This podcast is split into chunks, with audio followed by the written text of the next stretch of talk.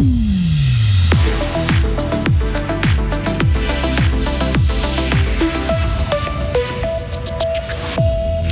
Petite pause pour les joueurs de Gauthieron avant d'affronter Lugano ce soir. Fribourg en déficit, l'attractivité de la ville en cause. Le redout de Noël est une réalité cette année tout particulièrement. Oui, justement, journée assez ensoleillée et très douce, jusqu'à 9 degrés par chez nous. Et demain, le temps tournera à la pluie. Nous sommes mardi 20 décembre 2022. Bonjour Sarah Camporini. Bonjour Mike, bonjour à toutes et à tous.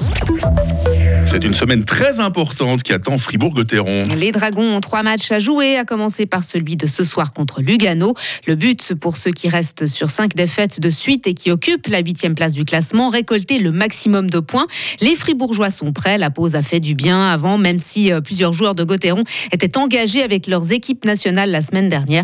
Écoutez le coach de Gotteron, Christian Dubé. C'est bien, mais en même temps, c'est difficile d'entraîner les vraies choses quand il manque 7-8 joueurs. Donc, euh, mais bon, c'est la réalité, c'est comme ça. Donc, on a travaillé plus sur euh, euh, des exercices pour euh, offensif, marquer des goals et tout, mais il y avait zéro, zéro système, zéro. même ce matin encore, il manque encore huit joueurs, donc c'est pas l'idéal.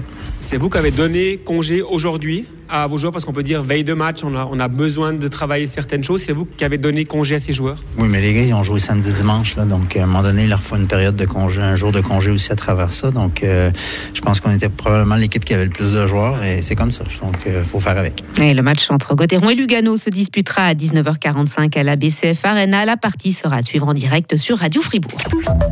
La ville de Fribourg en déficit l'an prochain. Le conseil communal a présenté hier soir le budget pour l'année prochaine avec un déficit de plus de 4 millions de francs et des dépenses de 292 millions de francs. Une situation qui inquiète Simon Murit, élu du centre. Concrètement, et ça c'est une grande inquiétude, c'est que en fait les charges augmentent beaucoup plus vite que les revenus. Les revenus, eux, stagnent. C'est un effet ben, de la perte d'attractivité aussi de notre commune. Hein. Les contribuables la quittent. Euh, et au final, nos, nos finances reposent sur très peu d'entreprises. Il suffirait qu'une décide de partir pour que la situation devienne assez catastrophique. Et euh, maintenant, c'est pas non plus aux contribuables de payer les erreurs du conseil communal. Euh, on nous annonce déjà des augmentations d'impôts. Euh, nous, on s'y opposera fermement. Et la majorité de gauche du conseil général devrait toutefois valider le projet de budget ce soir. Généraliser la limitation de vitesse à 30 km/h dans toutes les zones urbaines du pays. C'est ce que demande l'Union des villes suisses à la Confédération. Son objectif, lutter contre le bruit du trafic automobile. L'organisation souligne que plus d'un million de personnes sont incommodées par des nuisances sonores dans le pays. L'Union suisse, l'Union des villes suisses envisage toutefois des exceptions sur des grands axes de transit. À l'étranger, Sarah, Donald Trump doit être poursuivi pénalement suite à l'assaut du Capitole le 6 janvier 2021. C'est ce que demande la commission d'enquête parlementaire. Selon elle, l'ancien président est coupable d'appel à l'insurrection et de complot à l'encontre de l'État américain. Les neuf membres de l'instance ont voté à l'unanimité en faveur de ces recommandations. Et puis justice encore, Harvey Weinstein déclaré coupable d'un viol et de deux agressions sexuelles au terme de son procès à Los Angeles. C'est donc seulement la moitié des chefs d'accusation pour lesquels il était poursuivi. L'ancien roi du cinéma de 70 ans qui a produit de grands succès primés comme Pulp Fiction ou The Artist purge déjà une peine de 23 ans de prison après sa condamnation à New York en 2020 pour des faits similaires. Et retour enfin dans notre région, Sarah, où Noël sera vert. au grand désespoir des amoureux du ski et de la luge, les températures températures seront très douces cette semaine. Samedi, il fera plus de 10 degrés dans le canton de Fribourg. Il devrait aussi pleuvoir. Le redout de Noël n'est pas un mythe, mais plus de 10 degrés, c'est quand même chaud. Olivier Dudin, prévisionniste à Météo Suisse. Alors, on est dans le haut du panier.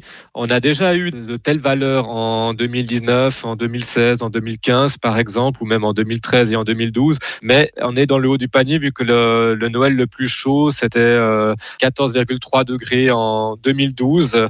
Donc, on n'est pas loin des, records de, chaleur pour un, pour un Noël. Et la dernière fois qu'il y a eu de la neige à Noël à Fribourg, eh bien c'était en 2010. Ça, ça date. Hein. Vous étiez là euh, hier matin déjà, je crois, Sarah. Hein. vous vous souvenez quand on a annoncé ces températures à Karine Baumgartner, hein, qui est sans aucun doute la personne qui dans l'équipe aime le plus le ski. Elle n'était pas très contente. Effectivement, elle était au euh, bord des larmes. je ne sais pas ce qu'on pense nos stations. Peut-être qu'on aura l'occasion d'en reparler. Merci beaucoup, Sarah Camporini. Vous êtes la voix de l'info ce matin sur Radio Fribourg. Il est 6h05.